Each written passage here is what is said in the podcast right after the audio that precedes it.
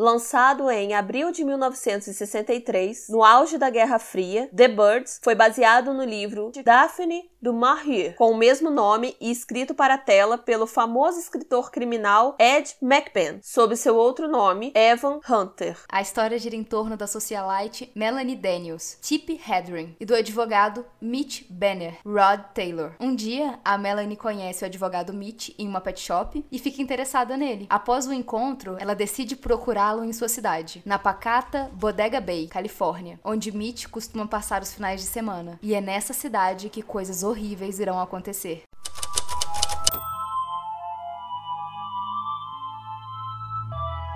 Bem-vindos ao Bu. E outras coisas. Eu sou a Mia. Eu sou a Cibele. E eu sou a Ana. Oi! Oi!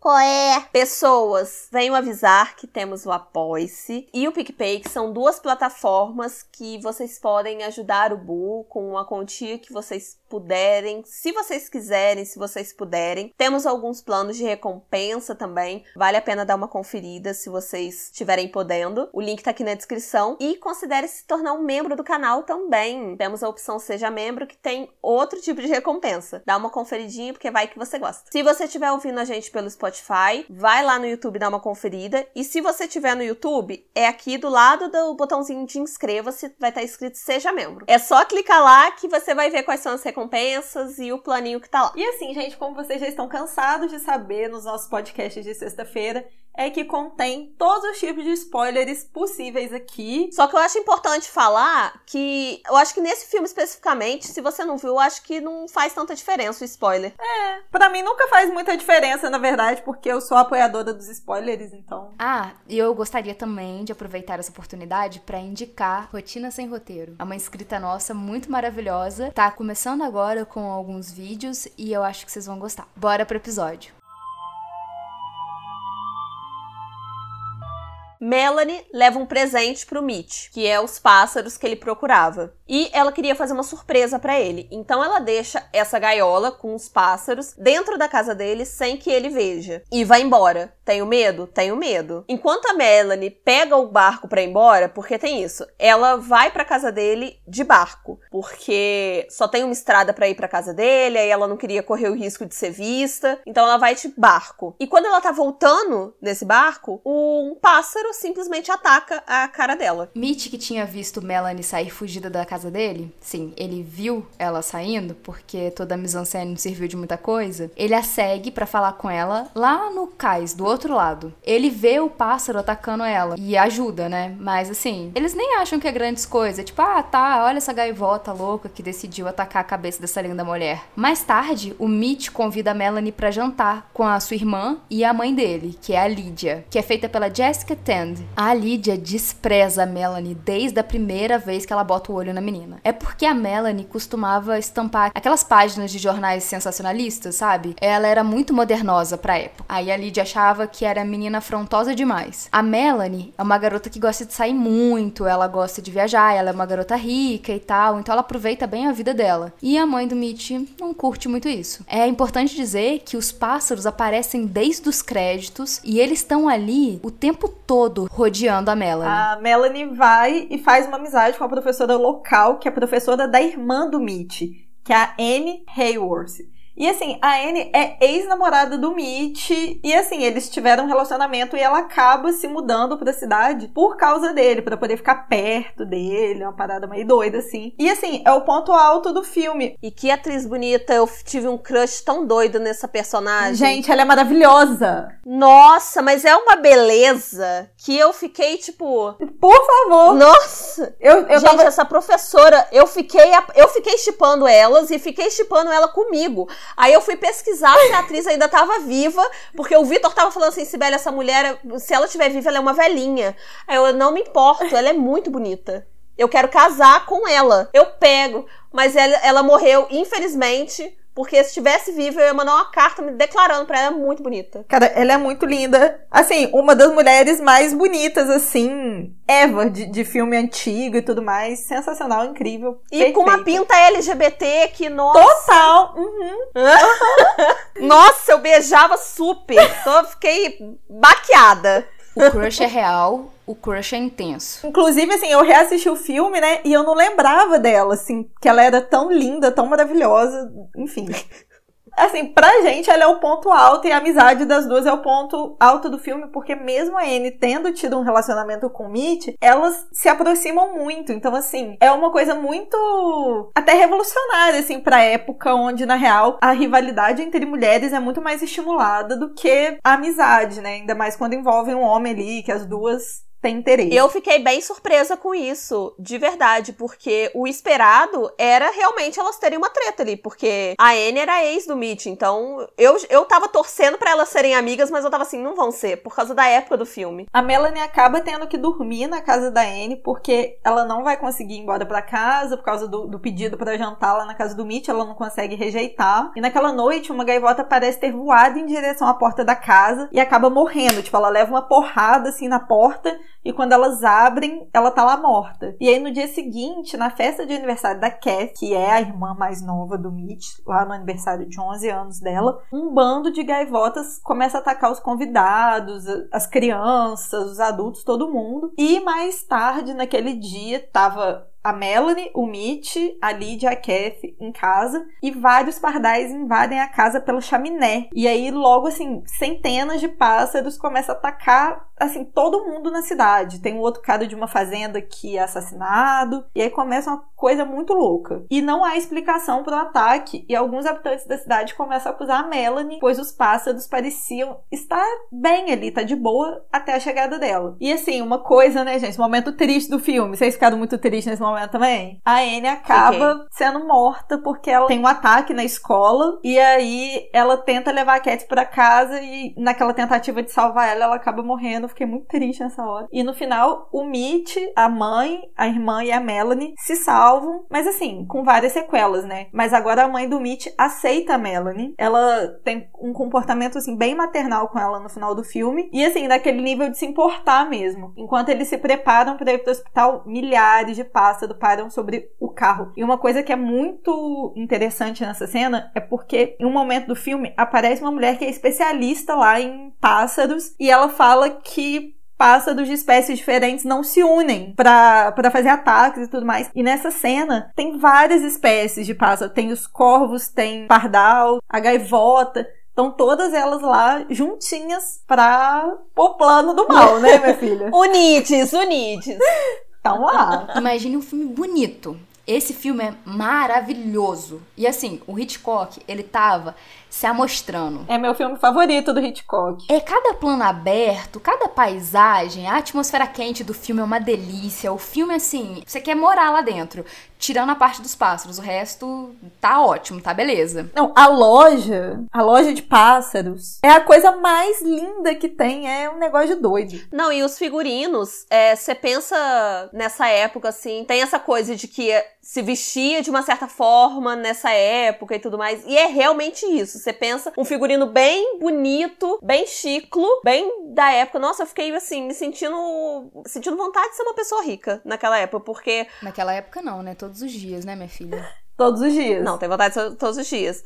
Mas dá uma vontade de sair na rua daquele jeito? É tudo muito fofo. Tem uma teoria forte de que os pássaros simbolizam as mulheres, até a sua rivalidade por homens. O primeiro ataque dos pássaros acontece com a Melanie quando ela tá indo ao encontro do Mitch. E é bem quando ela tá chegando mesmo para encontrar com ele que ela é atacada pelo pássaro. E o segundo acontece quando ela decidiu ficar na cidade pra ver o Mitch mais uma vez. Ou talvez o ataque dos pássaros também seja para que ela tenha que ficar na cidade. Eu tô achando minha voz meio chata, esganiçada não sei porquê. Talvez que ela seja. Tem quem ache que os pássaros simbolizam as mulheres na vida do Mitch, que no caso ele é bem rodado mesmo. Outros acham que pelo filme ter sido feito na época do auge da Guerra Fria, ele mostraria brilhantemente a paranoia com esse estrangeiro, né? Essa desconfiança da Melanie ter chegado na cidade, ter trazido caos e que essa analogia signifique isso. Eu gosto muito dessa teoria. Eu gosto também. Eu gosto dessa teoria e eu acho que ela é uma das mais inteligentes até do filme, porque essa teoria principalmente é baseada no livro. E aí no livro, como é um terror por conta da Segunda Guerra Mundial, da paranoia que foi instaurada ali na Inglaterra,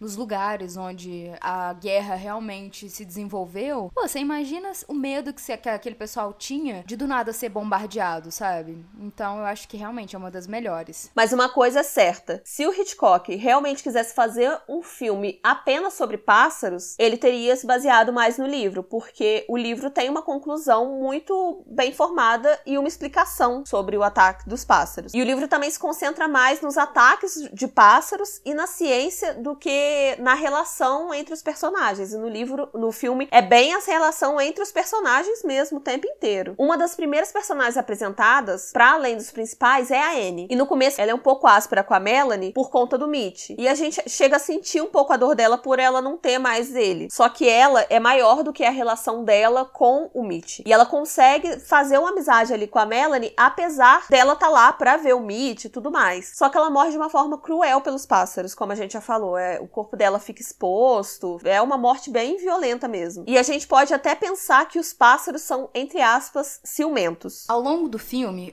o Mitch se refere à mãe dele como querida e ele beija ela com muita frequência. Então, esse não é um comportamento muito estranho pra gente, né? Brasileiro e tudo mais. Nós somos mais, sei lá, eu sei que isso, querendo ou não, é uma generalização de comportamento que talvez nunca exista, mas tudo bem, a gente tem um, no estereótipo, a gente tem um comportamento mais caloroso com as pessoas. Para um norte-americano, não seria tão normal, ainda mais naquela época. Lógico que existem exceções e tal, mas provavelmente o Hitchcock colocou isso pra dar uma cutucada. Por que eu tô dizendo isso? Parece que é uma sugestão do complexo de Édipo. E eu não tô tirando isso de trás da minha orelha porque é o seguinte: não fica só na subjetividade. A Anne chega a comentar sobre isso. É como se a mãe vivesse no papel de esposa, sabe? Além disso, a Lídia, que é a mãe, e a Melanie são extremamente parecidas, fisicamente mesmo. E aí deixa no ar esse negócio que talvez o Mitch tá procurando uma versão de esposa que seja meio que a mãe dele de novo, sabe? E fora que em vários momentos você você vê a Lídia olhando para os dois juntos e você fica assim, parece que ela tá com um pouco de ciúmes, ou ela parece que ela tá um pouco desamparada com aquela imagem. É muita doideira, né? Porque essa relação do, do Mitch com a Lídia, inclusive, quando a Anne começa a falar, como já tinha muito tempo que eu tinha assistido, eu não lembrava mais. E aí eu fiquei pensando,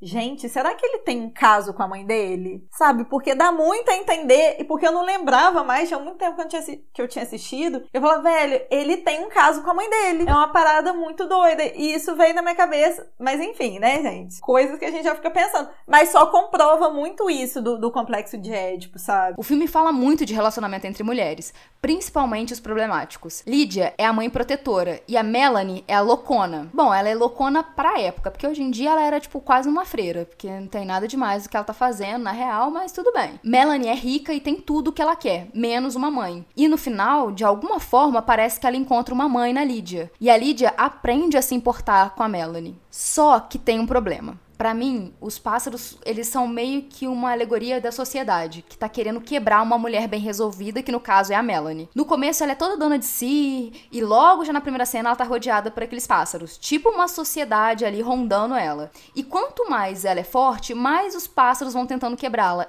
E a gente nota que a sociedade ao redor dela, a sociedade mesmo, as pessoas, elas estão sempre julgando o comportamento da Melanie. É só quando ela é totalmente quebrada, tipo, que ela fica catatônica, é que ela consegue algum carinho da Lídia, que ela consegue ter um pouco de paz. Só depois de ser quebrada mesmo, gente, porque tem um ataque de pássaros em cima dela que é, tipo, muito pessoal. Parece que os pássaros odeiam ela, tipo, pessoalmente, e que parece uma cena de abuso, saca? Eu não sei se vocês tiveram essa impressão, pelos cortes e tudo mais, parece uma cena de abuso. E ao mesmo tempo parece uma surra corretiva. Corretiva muito entre aspas, porque é o jeito que as pessoas falam quando vão bater para ensinar. E é só depois desse quebrar mesmo a Melanie, desse, tipo, deteriorar a personalidade dela, é que ela consegue ter o amor. E o jeito que o filme faz isso não parece muito uma crítica, parece na verdade uma constatação ou um aviso, sabe?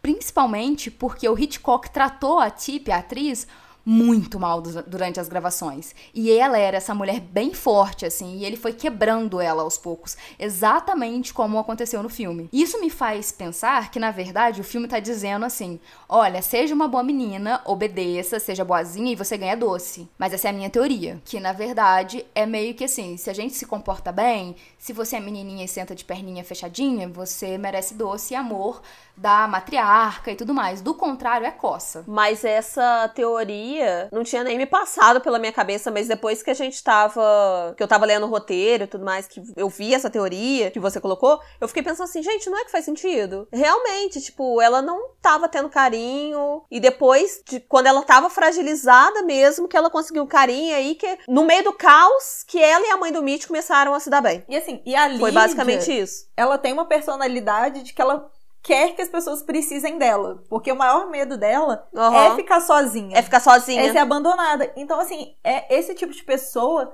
tende a precisar de pessoas que são muito frágeis, que estão muito fragilizadas, para ela poder tomar conta, para parecer que a pessoa depende uhum. dela para viver. Ah, e tem uma teoria que aqueles pássaros que a Melanie deu pro Mitch, que o Mitch ia dar acho que de presente pra irmã, né? É um passarinho menino e um passarinho menina, bem heteronormativo. Eles não ficam loucos, então talvez tivesse isso que uma alegoria para, sei lá, uma forma de dizer que o matrimônio protegeria os pássaros e protegeria você da loucura e coisa do tipo. Mas são teorias, tá? E assim, voltando um pouquinho no, no tempo do filme, o aniversário aniversário da Cat é um cenário com muitas interações. Ali a gente vê o Mitch e a Melanie ali, num momento ali, um saveco. É um momento ali que ela se abre para ele, que ela conta sobre que a mãe dela abandonou ela e tudo mais. E a gente vê a Lídia com muitos ciúmes ela se sente assim deixada de lado e principalmente a gente vê o primeiro ataque se formando ali. A Lídia tá muito assustada quando os pássaros começam a atacar e ela precisa da atenção do Mitch, só que ele tá focado nas outras duas mulheres da vida dele, que é a Melanie e a Anne. Quando os pássaros estouram os balões, a gente ouve os sons assim como se fossem bombas, que poderia ser um link para o livro da Daphne, porque seu livro mostra um medo de ataques à bomba na Grã-Bretanha no pós-guerra. O Hitchcock mostra que um cenário lindo e calmo pode ser devastado de uma hora para outra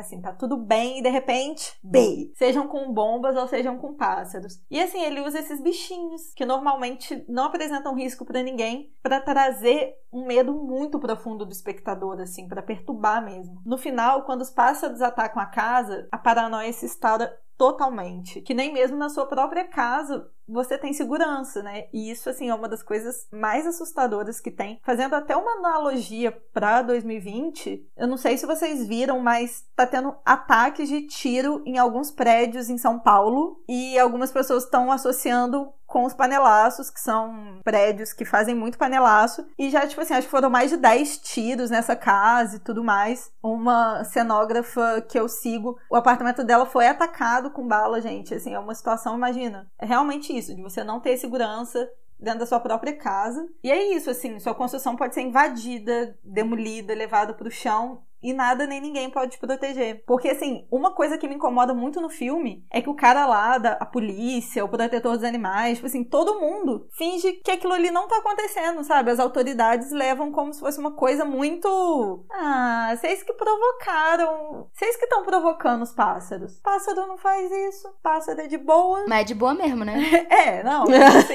Outra interpretação dos pássaros, dos ataques deles, é que os pássaros nunca param até que os humanos mudem. Os pássaros quase revidam depois que os humanos tratam eles, né, com crueldade. A cena da cabine telefônica também enfatiza isso, porque a Melanie tá cercada de pássaros que parece que estão zombando dela. Ela parece que tá numa gaiola. Os pássaros são tradicionalmente um símbolo da paz, mas no filme eles denotam a morte e o mal. O Hitchcock reforça a ideia de que os seres humanos têm medo constante de que a natureza se volte contra eles. Os humanos geralmente são os predadores, mas não aqui. No começo, os humanos estão no controle dos pássaros, enquanto eles estão lá na gaiola, no pet shop e tudo mais. O jogo vira quando os humanos estão trancados dentro de casa e os pássaros estão lá fora atacando terror. Pela primeira vez, os humanos perderam o controle e eles não estão acostumados com isso. Já tá acontecendo isso aí, tá? E o ataque das vespas gigantes que tá rolando lá nos Estados Unidos? Ou essas vespas passam a roupa do apicultor, véi? Ah, não.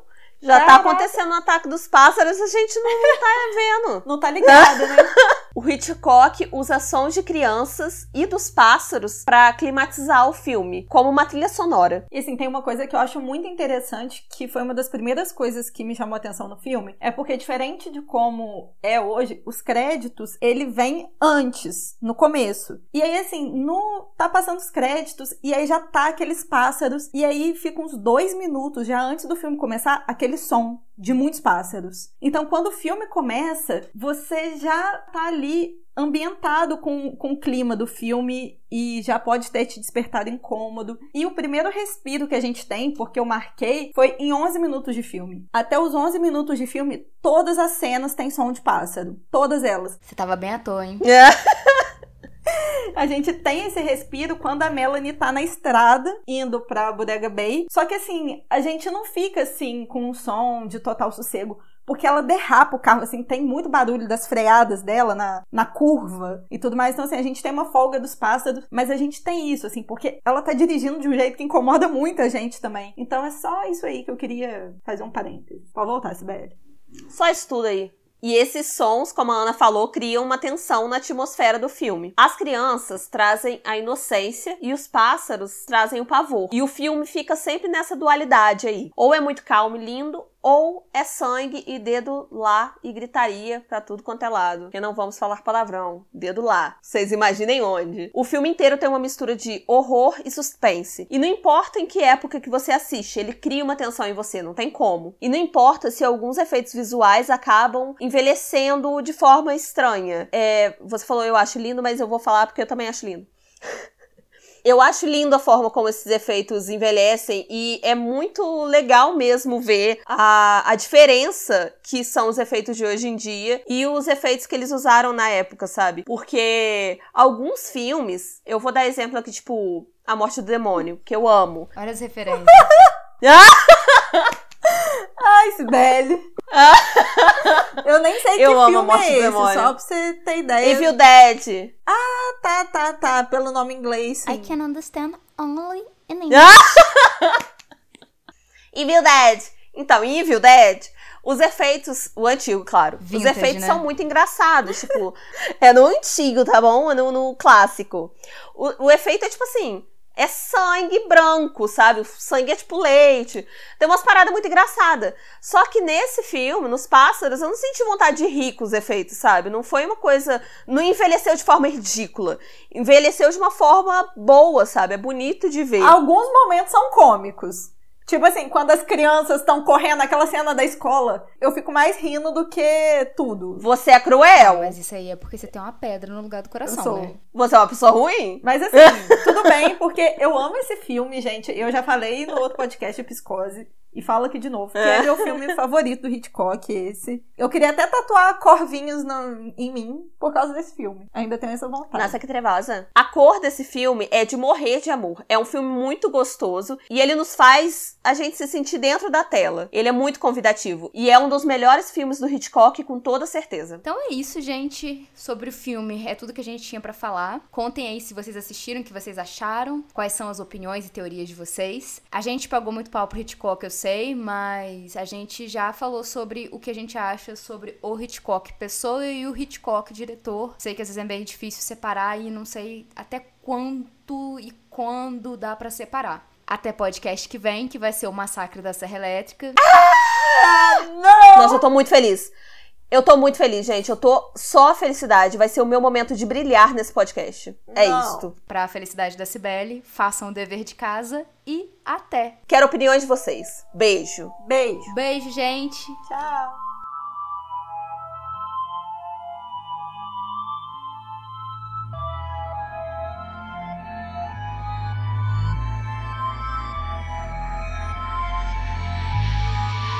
Estranho.